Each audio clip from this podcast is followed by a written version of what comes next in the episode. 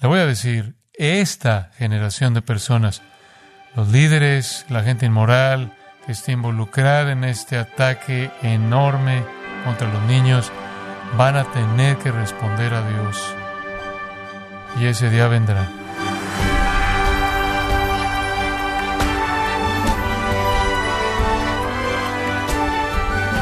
Le damos las gracias por acompañarnos en Gracia a vosotros con el pastor John MacArthur.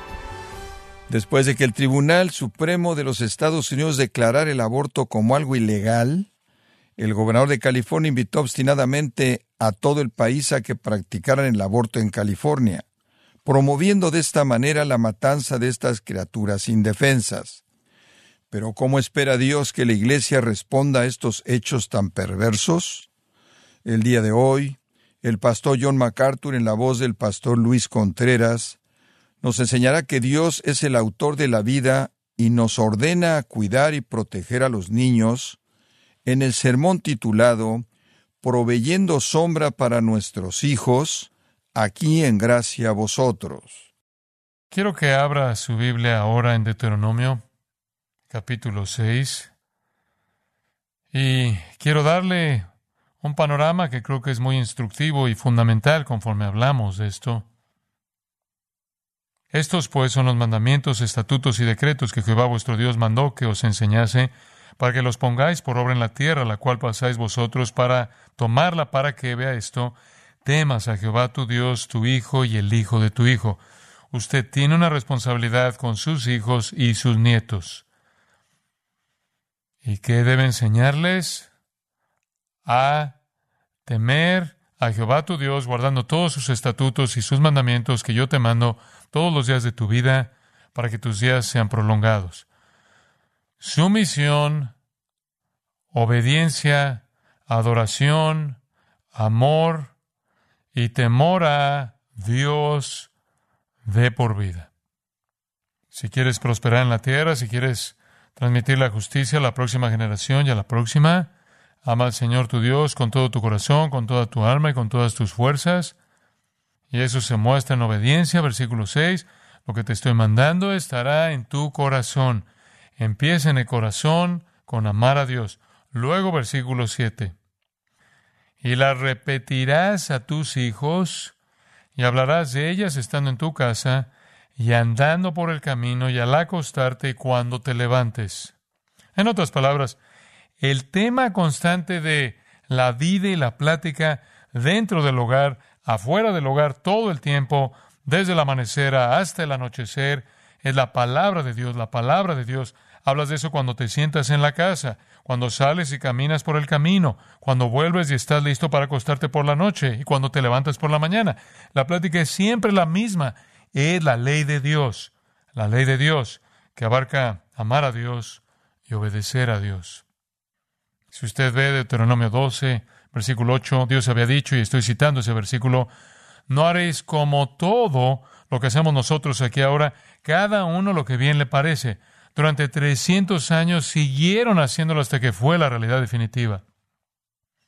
Dejando al Dios verdadero, dejando la responsabilidad de transmitir la verdad acerca del Dios verdadero a la generación nueva, no criando hijos, tomando lenguaje del Nuevo Testamento en la disciplina y amonestación del Señor, en el temor de Dios, es un desastre de generaciones múltiples que invita no solo a la dificultad del hecho de que todos los que nacen son pecaminosos, que todos los que nacen básicamente nacen en una cultura pecaminosa, corrupta, que ha sido producida en generaciones múltiples, eso es bastante malo e invita a juicio divino. Pero quiero agregar algo. No solo todos esos niños nacieron como pecadores y nacieron en idolatría, nacieron en una generación que no conocía a Dios y hacían lo que bien les parecía, sino que la cultura, de hecho, se volvió contra los niños. Y en Deuteronomio capítulo 12, versículo 28. Guarda y escucha todas estas palabras que yo te mando para que te vaya bien a ti y a tus hijos, tus hijos después de ti para siempre, porque estarás haciendo lo que es bueno y recto ante los ojos de Jehová tu Dios.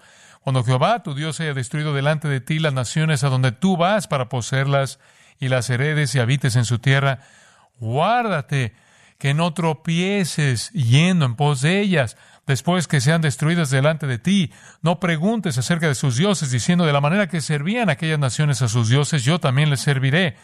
No harás así a Jehová tu Dios, porque toda cosa abominable que Jehová aborrece, hicieron ellos a sus dioses, y así de mal se pone.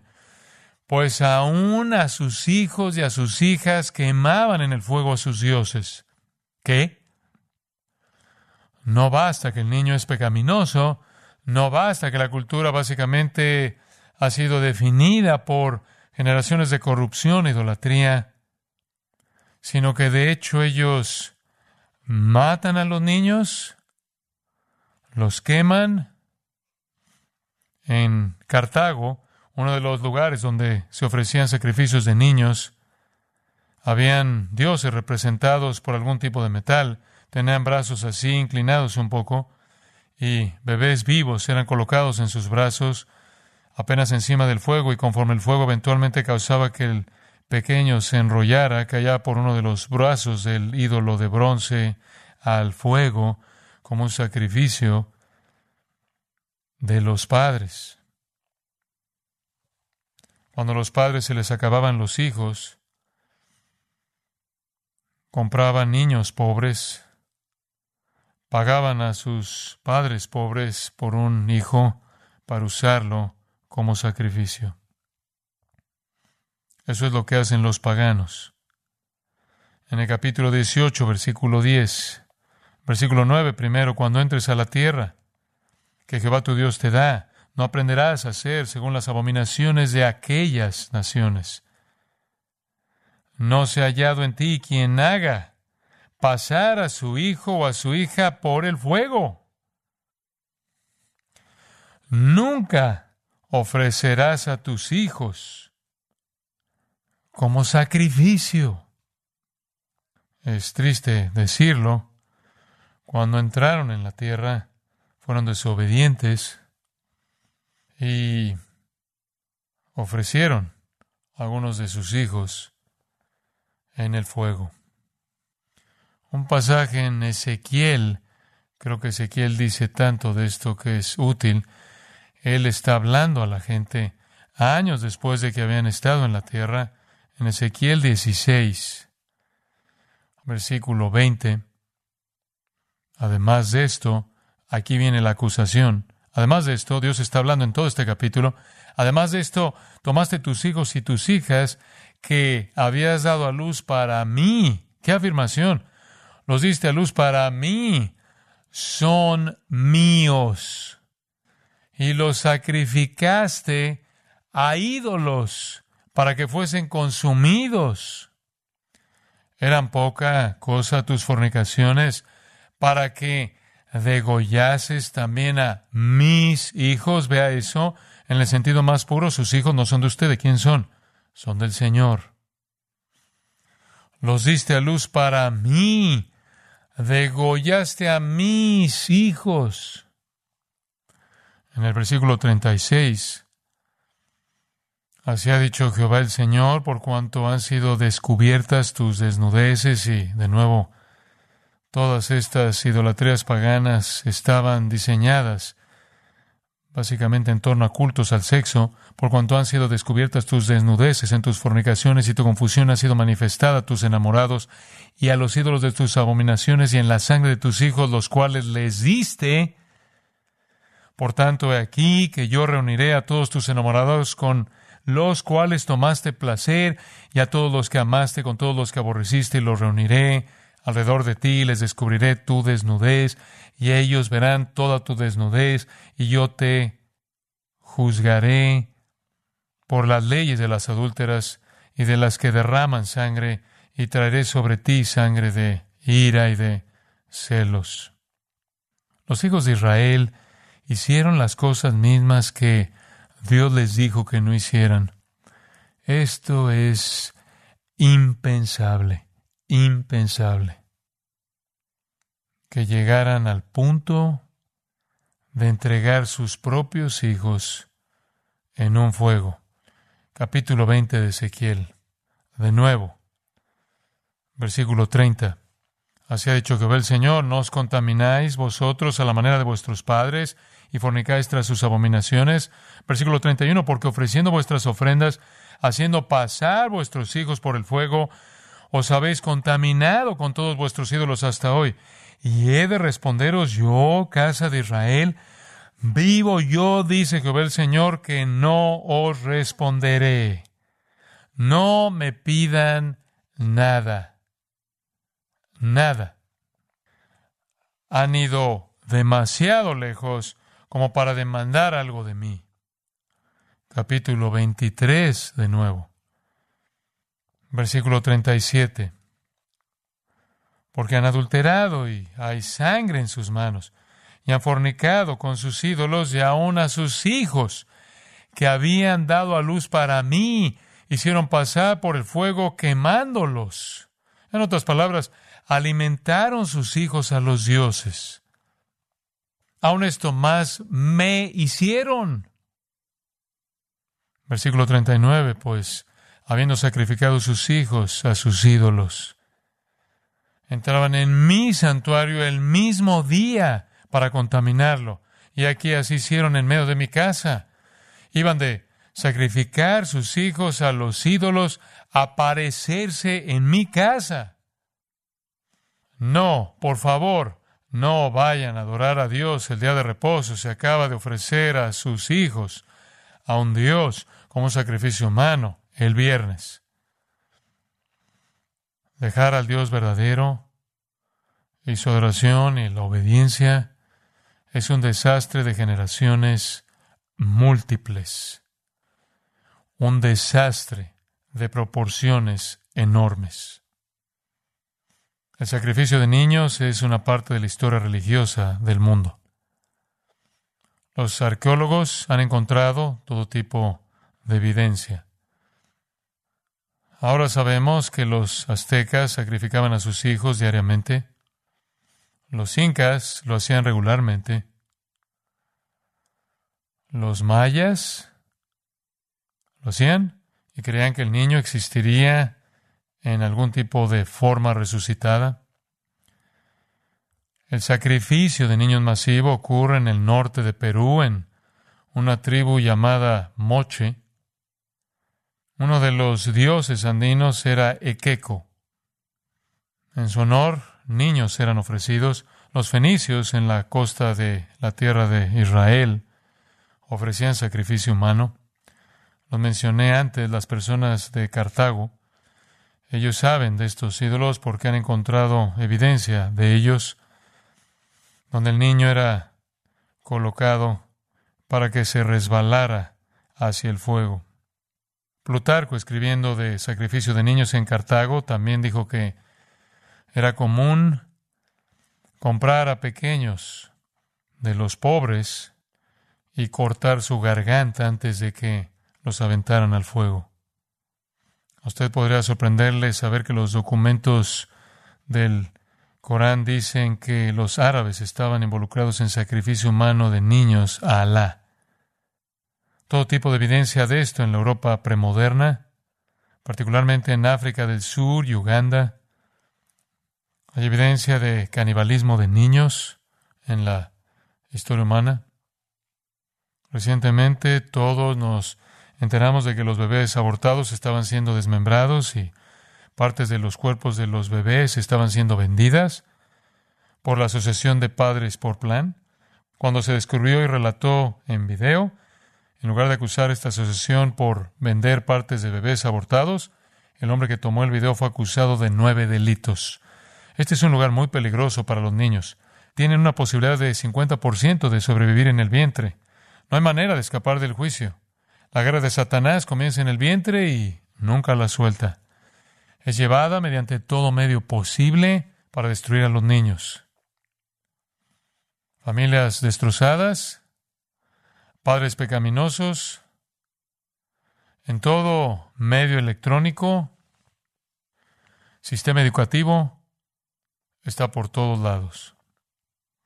La guerra de Satanás contra los niños, por cierto, es una guerra contra Dios, porque los niños le pertenecen a Él. Quiero mostrarle eso, entonces cerremos al ver Marcos capítulo 10. Marcos capítulo 10. Creo que es seguro decir esto, que a los fariseos no les interesaban los niños. Aparentemente su teología de obras básicamente había excluido a los niños debido a que no podían hacer obras justas. Entonces eran ignorados. Pero en el versículo 13 de Marcos 10, este también es el mismo relato de Mateo y Lucas, y le presentaban niños, la gente, para que los tocase. Y los discípulos reprendían a los que los presentaban. Viéndolo Jesús se indignó y les dijo, Dejad a los niños venir a mí, y no se lo impidáis, porque de los tales es el reino de Dios. Hombre, qué declaración. De cierto os digo, que el que no reciba el reino de Dios como un niño no entrará en él. Y tomándolos en los brazos, poniendo las manos sobre ellos, los bendecía. Ellos son de Él.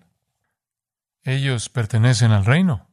Entonces el rey los tomaba en sus brazos y los bendecía. Así como en Ezequiel. Estos son mis hijos. Para ayudarle con eso, Salmo 127. Solo un par de pasajes que son realmente importantes. Salmo 127, versículo 3. Es una afirmación sin excepciones. He aquí, herencia de Jehová son los hijos. Los hijos son un regalo del Señor. Cosa de estima el fruto del vientre. Como saetas en mano del valiente, así son los hijos sabidos en la juventud. Bienaventurado el hombre que llenó su aljaba de ellos no será avergonzado cuando hablare con los enemigos en la puerta, pero solo quiero que vea el versículo 3. Herencia de Jehová son los hijos. Ve el Salmo 139. Oh Jehová, tú me has examinado y conocido. Tú has conocido mi sentarme y mi levantarme. Has entendido desde lejos mis pensamientos. Has escudriñado mi andar y mi reposo y todos mis caminos te son conocidos. Tú conoces todo de mí, todo de mí. ¿Cómo puede ser? Vaya al versículo 13. Porque tú formaste mis entrañas. Tú me hiciste en el vientre de mi madre. Te alabaré porque formidables, maravillosas son tus obras. Estoy maravillado y mi alma lo sabe muy bien. No fue encubierto de ti mi cuerpo, bien que en oculto fui formado y entretejido en lo más profundo de la tierra. Mi embrión vieron tus ojos cuando solo era un cigoto. Y en tu libro estaban escritas todas aquellas cosas que fueron luego formadas, sin faltar una de ellas. Cuán preciosos me son, oh Dios, tus pensamientos. Tú me entretejiste en el vientre. Yo te pertenezco a ti. Salmo 22, 9, David le dice a Dios, tú eres el que me sacó del vientre. Tú eres el que me sacó del vientre. Regrese a Génesis. Desde Génesis 4.1, cuando una mujer concebía un hijo, era visto como un acto de Dios. Incluso en el capítulo 17, versículo 20, un hijo nacido a un incrédulo, Ismael, es un regalo del Señor. Ruth capítulo 4 versículo 13, vos tomó a Ruth y ella fue su mujer y Jehová le dio que concibiese y diese a luz un hijo. Primero de Samuel 1, 19 y 20. Ana concibió un hijo de Jehová. En todos lados desde Génesis los hijos son de Jehová. Los fariseos no tenían interés alguno en los niños, su sistema legalista, pero Jesús lo tenía aparentemente y no era raro que padres vinieran a él De regreso en el capítulo 9 hay un par de referencias a los niños. De regreso en el 9.36 él tomó un niño en sus brazos. Habló de recibir uno. Aquí algunos padres traen a sus hijos. Solo quieren que Jesús los toque. Él curó, por cierto, con un toque. Entonces ellos sabían que él tenía poder, pero los discípulos los reprendieron. En el judaísmo era común que los niños fueran traídos para una bendición especial el día antes del día de la expiación. Los judíos siempre habían valorado la bendición de un padre, la bendición de un profeta, la bendición de un rabino. El Talmud dice que trajeron niños a la sinagoga con este propósito mismo. Conforme el padre colocaba sus manos en la cabeza del niño, él los llevaba a los ancianos para que los ancianos colocaran sus manos sobre su cabeza pequeña y uno por uno le pedía a los ancianos en la sinagoga que bendijeran al niño y oraran porque el niño creciera. Y aquí hay una cita de algo de su literatura que crezca para ser famoso en la ley, fiel en el matrimonio y abundante en buenas obras. Famoso en la ley, fiel en el matrimonio y abundante en buenas obras. Entonces la gente estaba acostumbrada a esto y los discípulos reprendían. Por cierto, estos son niños muy pequeños, mientras que Mateo y Marcos usan el término general paideia, que significa niño. Lucas usa brefos, que significa un bebé, un niño pequeño. Entonces estaban trayendo a niños a él y eso incluiría a los más pequeños de los niños. Y sabemos que son pequeños porque el versículo 16 dice que tomándolos en los brazos, los padres querían que Jesús los tocara. Un toque de bendición, un toque de oración, darles algo de esperanza. Si este hombre de Dios, este profeta de Dios, obviamente poderoso, tocaba a sus hijos, quizás los bendeciría con lo definitivo, vida eterna. Pero los discípulos los reprendían. Epitemao es el verbo censurar, reprender, literalmente usado para castigo. Ellos explotaron contra estos padres. Versículo 14, viéndolo Jesús, se indignó explotó de regreso. Él estaba enojado. Ellos estaban equivocados y él estaba enojado. Usted tiene que entender que esto no era algo insignificante. Él estaba enojado ante la indiferencia de ellos hacia los niños. Y les dijo, dejad a los niños venir a mí, y no se lo impidáis, porque de los tales es el reino de Dios. Esa es una declaración increíble de los tales es el reino de Dios? Él no dice a estos les pertenece el reino de Dios, como si estos niños resultaran ser niños elegidos. Él dice, de los tales es el reino de Dios. A esta categoría de humanos, esta clase de seres, estos tipos de personas. Mateo dice, de los tales es el reino de los cielos. Ellos son de Dios. Él los llama mis hijos en Ezequiel.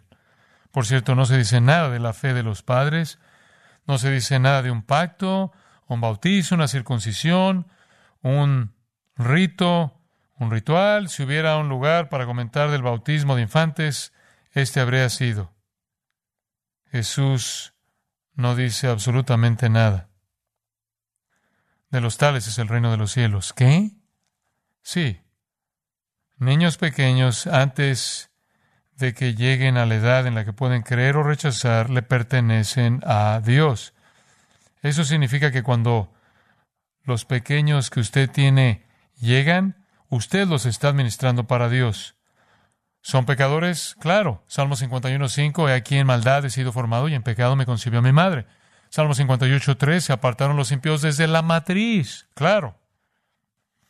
La pecaminosidad no es una condición que viene más adelante sobre la gente. Algunas personas tratan de enseñar eso, que todos nacimos neutrales y somos pecadores porque escogemos ser pecadores. Eso es absurdo a primera vista, ya que eso significaría que nadie jamás escogió no serlo.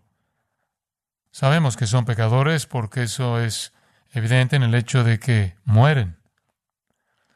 Todos mueren eventualmente, algunos mueren en la niñez, algunos mueren en el vientre, algunos mueren en el acto mismo del nacimiento.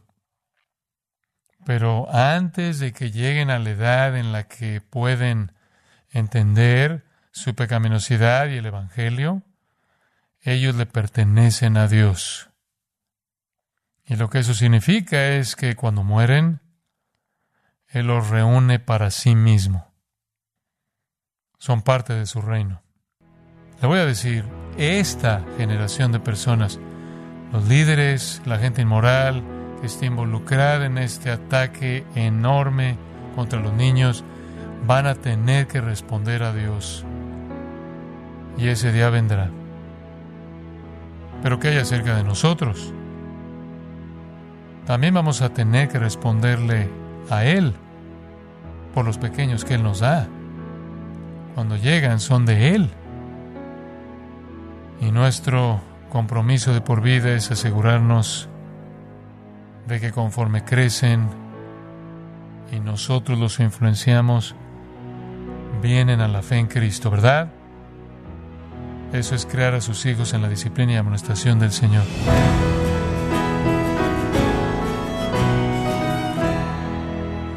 El pastor John MacArthur nos recordó que debemos de proteger a los niños porque Jesús nos enseñó que pertenecen al reino de Dios. Nos encontramos en el sermón titulado Proveyendo sombra para nuestros hijos, en gracia a vosotros. Estimado oyente, quiero recomendarle el libro Cómo ser padres cristianos exitosos, en donde John MacArthur expone principios bíblicos para la crianza de los hijos, empleados a lo largo de la historia por familias piadosas. Adquiéralo en gracia.org o en su librería cristiana más cercana. Y le recuerdo que puede escuchar y descargar este sermón así como todos aquellos que he escuchado en días, semanas o meses anteriores, animándole a leer artículos relevantes en nuestra sección de blogs, ambos en gracia.org. Si tiene alguna pregunta o desea conocer más de nuestro ministerio, como son todos los libros del pastor John MacArthur en español, o los sermones en CD que también usted puede adquirir, Escríbanos y por favor mencione la estación de radio por medio de la cual usted nos escucha en gracia a vosotros. Es importante conocer no solo el país y ciudad de donde usted nos escucha, sino también la radio. Para quienes contactan nuestro ministerio por primera vez, pueden solicitar una copia del mensaje de promoción sin costo alguno, un mensaje por oyente únicamente. Si usted vive en los Estados Unidos o Puerto Rico, escríbanos a Gracia Vosotros, P.O. Box 4000, Panorama City, California 91412. O puede escribirnos a través del siguiente correo electrónico radio arroba Queremos agradecerle su tiempo y sintonía en nombre de John MacArthur y del personal de este organismo, e invitarle para que nos acompañe en la próxima edición y así juntos continuar desatando la verdad de Dios un versículo a la vez, en gracia a vosotros.